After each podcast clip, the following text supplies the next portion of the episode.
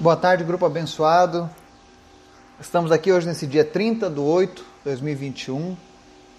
Mais uma tarde que o Senhor nos concede, onde nós temos a oportunidade de estudar a palavra do Senhor, de buscar conhecimento, aumentar a nossa fé, orarmos uns pelos outros. Enfim, Deus é sempre bom.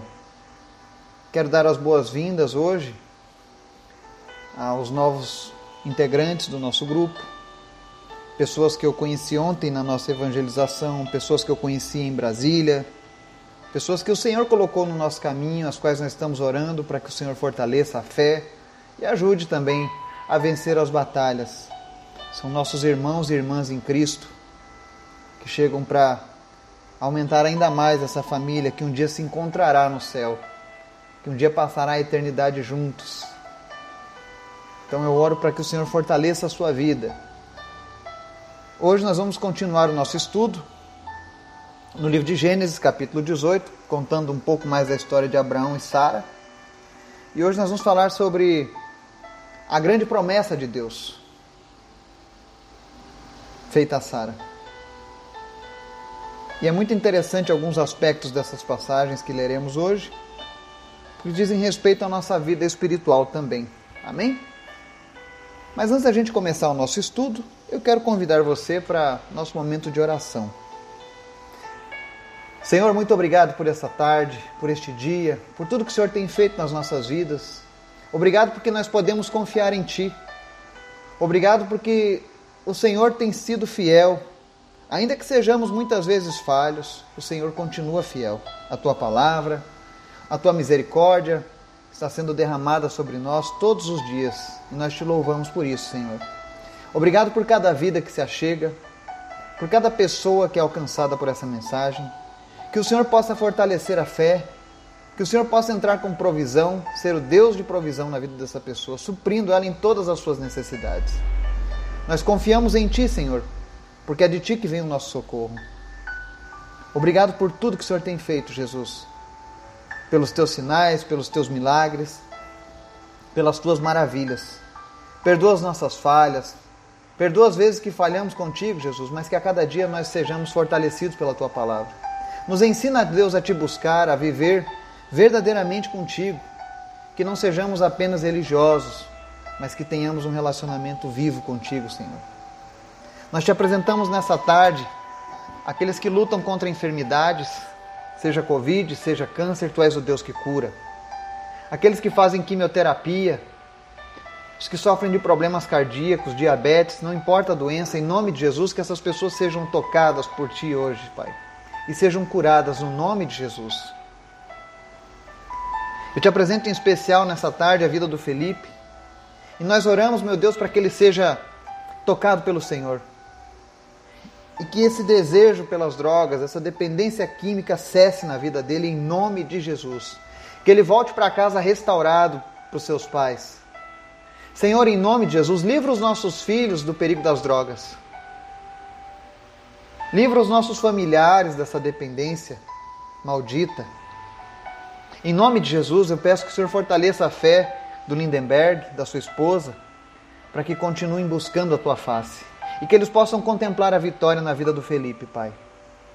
Ser com eles em nome de Jesus. Te agradecemos também, Jesus, pela cura da Maricélia.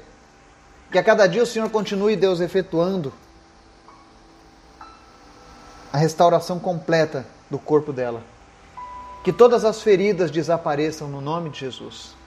Oramos também pela vida do tio Zé, que luta contra o câncer no sangue. E nós pedimos em nome de Jesus, faz um milagre na vida dele, Jesus. Que não apenas ele seja curado, mas que ele também te conheça, que ele venha te servir, que tu venha ser o Deus da vida dele, Pai. Oramos pela vida do Pedro, que luta contra a Covid na UTI. Pulmões sejam fortalecidos, infecção retroceda agora em nome de Jesus. Pessoas sejam curadas agora nas UTIs, Pai, porque tu és bom. Te apresentamos a vida da professora Gilda, que luta contra o câncer. Que o Senhor venha tocar na vida dela agora e toda raiz de câncer desapareça em nome de Jesus. Oramos também, Deus, pela completa restauração do Laurindo e do Victor. Faz mais uma vez o teu milagre, Pai, e alcança eles. Te apresento também a vida do Jackson, Que o Senhor fortaleça a sua caminhada com Cristo, que ele nunca mais, ó Deus, venha se desviar dos teus caminhos, mas que ele seja fortalecido a cada dia. Visita também a sua mãe e restaura, Deus, a possibilidade dela caminhar novamente. Que ela não precise mais passar por médicos, mas que o médico dos médicos visite ela nessa tarde e faça o que for necessário e restaura a saúde dela em nome de Jesus. Também te apresento a vida da Mariana, a tua filha, que voltou para os teus caminhos. Fortalece a fé dela a cada dia.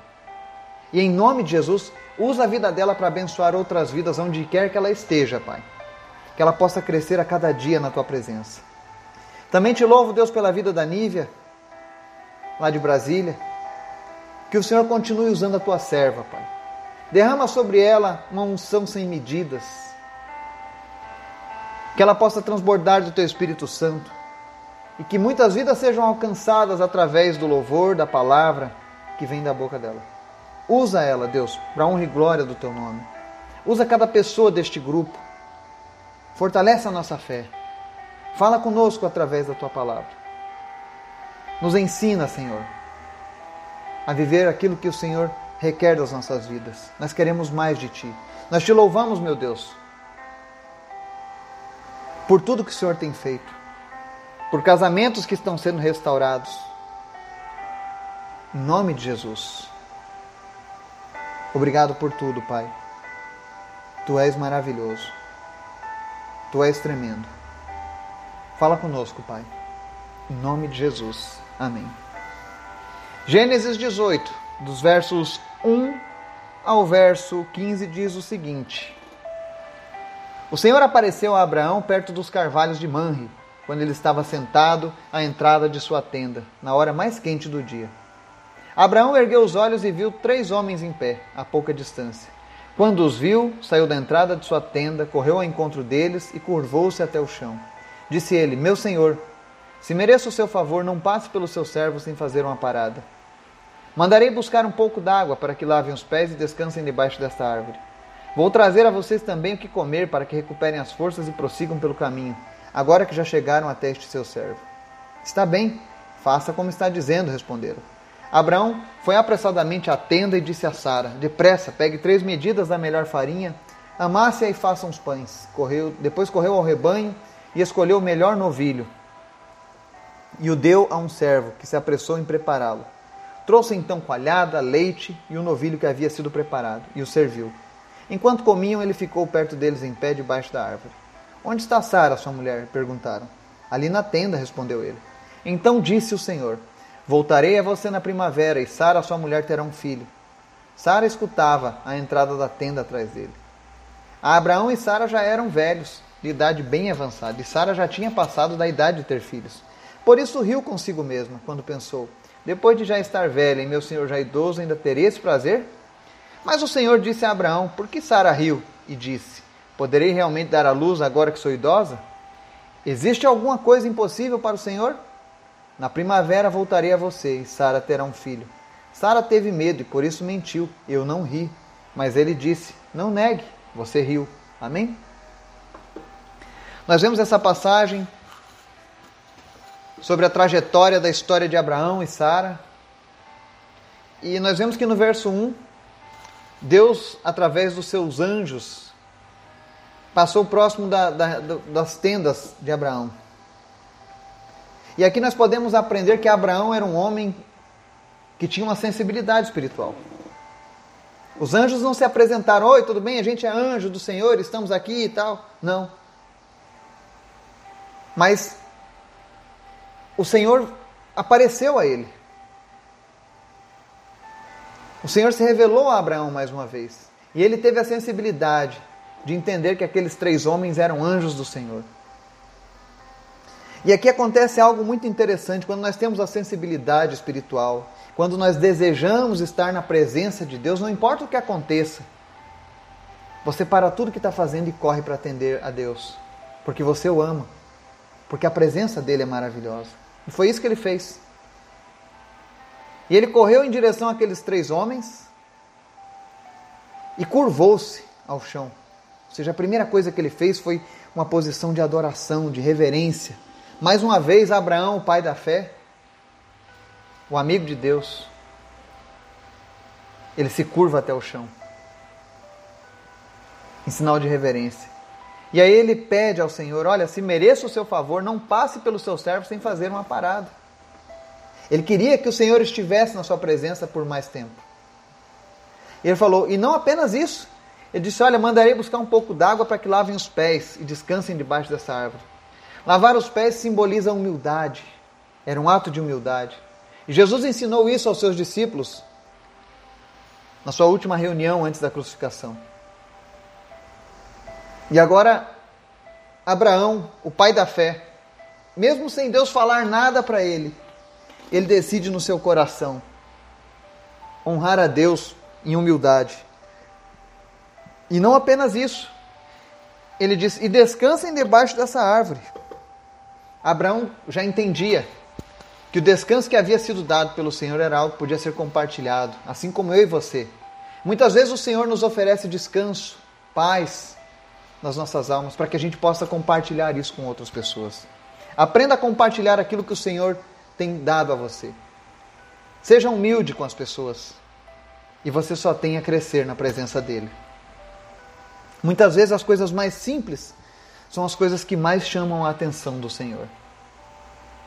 Mas Abraão, esse adorador, esse homem que amava a Deus, que gostava de estar na presença de Deus, ele ainda vai mais além.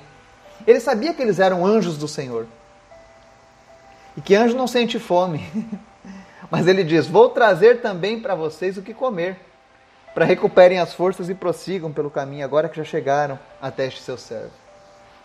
Ele se oferece para fazer comida para eles, mesmo sabendo que eram seres espirituais. Mas ele queria fazer algo para honrar a Deus. E muitas vezes a gente é assim na nossa vida.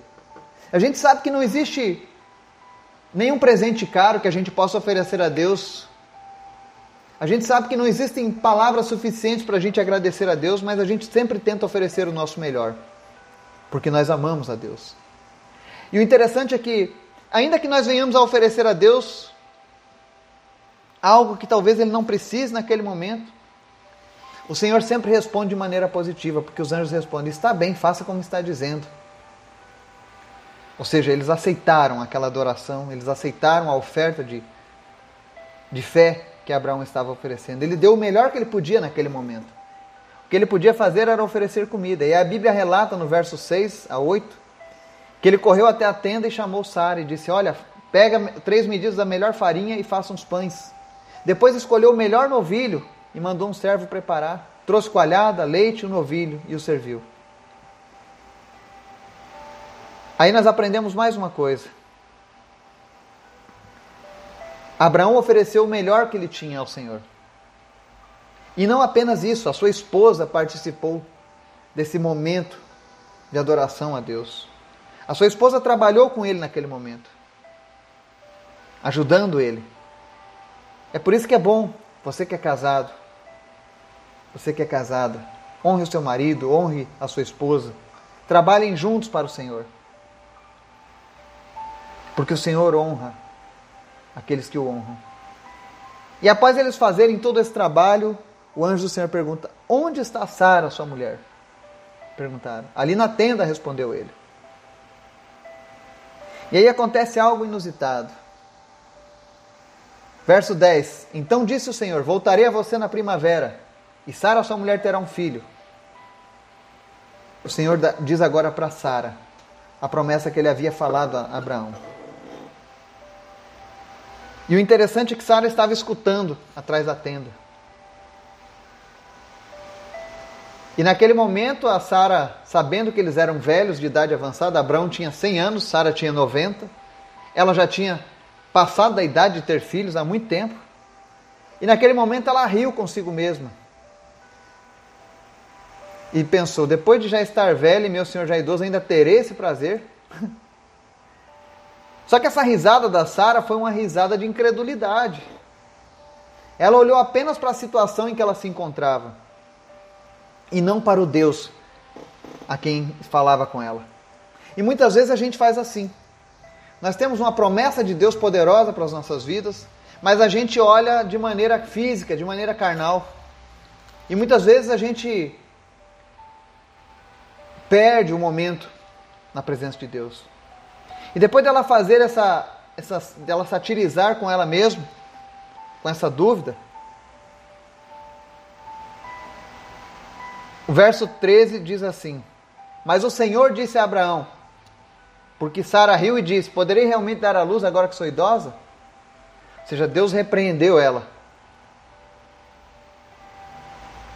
E aí a Sara teve medo e mentiu para Deus, dizendo: Não, eu não ri.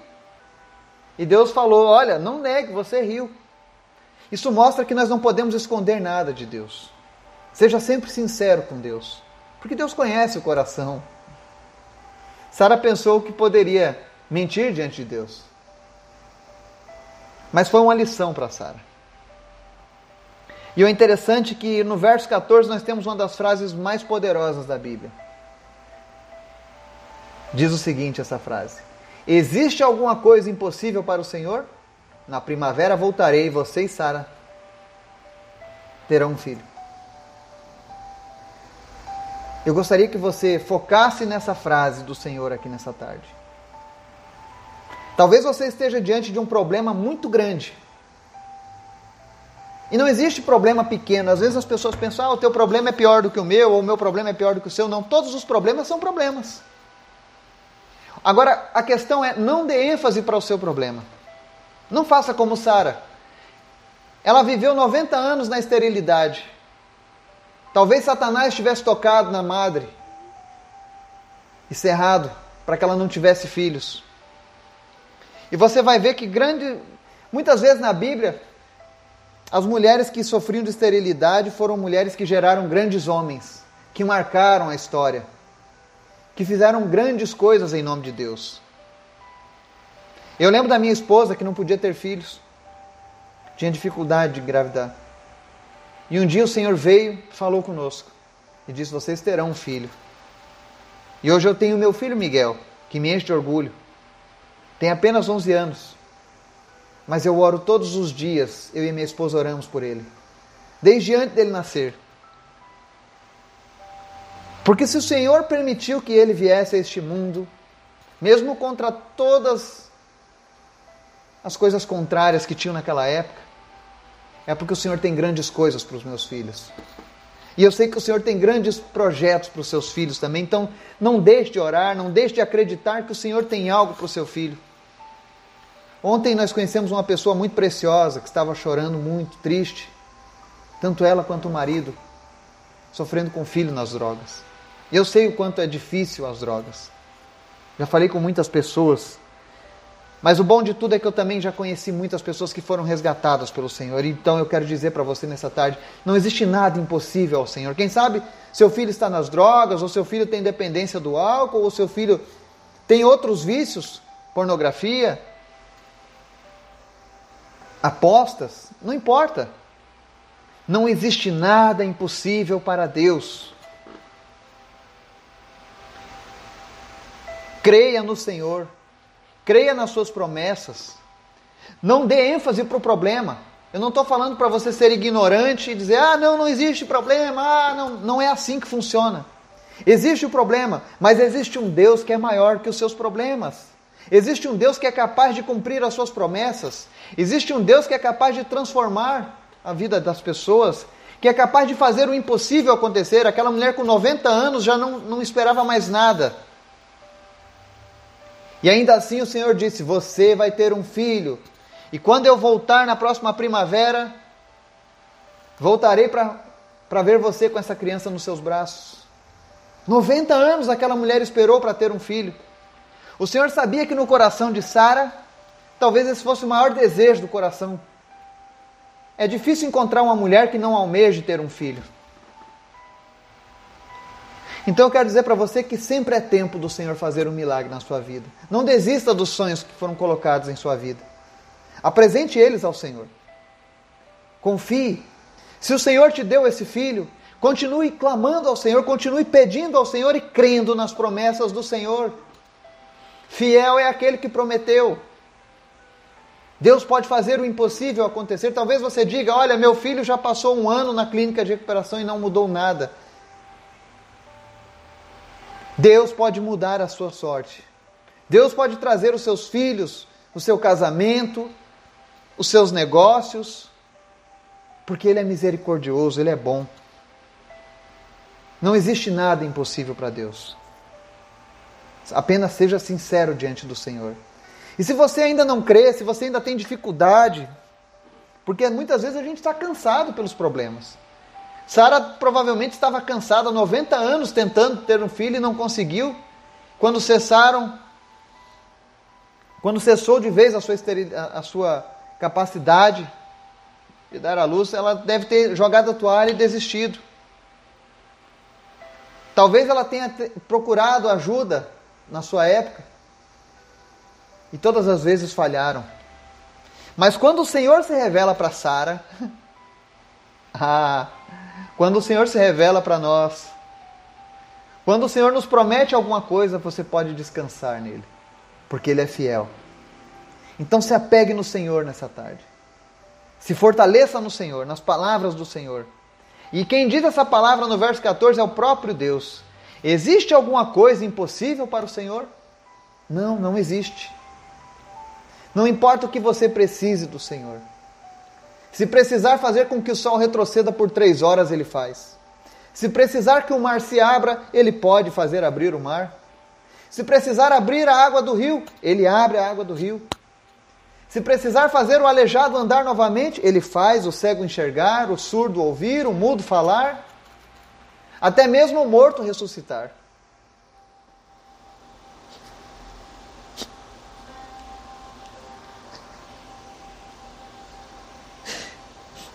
Esse Deus é tão bom. Eu estou aqui falando disso, do Deus do impossível, e eu sinto a alegria do Espírito Santo no meu coração. Eu sei que Deus está falando com pessoas aqui agora. Isso não é clichê. Não é clichê de pregador. Mas é porque o Espírito Santo está se movendo através da nossa fé. O Senhor está mudando coisas no mundo espiritual nesse momento, na sua vida, na minha vida também, porque eu estou sentindo o Senhor falando comigo. E eu tenho certeza que Ele está falando com teu, contigo agora, Ele está tocando no teu coração. Ele está trazendo à tona agora promessas que estavam mortas no seu coração, que você achou que já não tinham mais jeito. Ele está avivando essas promessas agora na sua vida. Porque Ele está dizendo: existe alguma coisa impossível para o Senhor? O Senhor pergunta para você: será que existe alguma coisa que Deus não possa fazer? Será que existe algum problema que Ele não possa solucionar? Nós servimos ao Deus do impossível, ao Deus que pode todas as coisas. Continue crendo, continue firme nesse Deus. Não deixe de clamar, não deixe de orar, não deixe de buscar a presença dEle. E quando o Senhor se apresentar a ti, não perca a oportunidade. Adore ao Senhor, ofereça a Ele o melhor que você tiver da sua vida, porque Ele é digno. Que o Espírito Santo de Deus possa te fortalecer e falar ao teu coração nessa tarde. Em nome de Jesus. Amém e amém.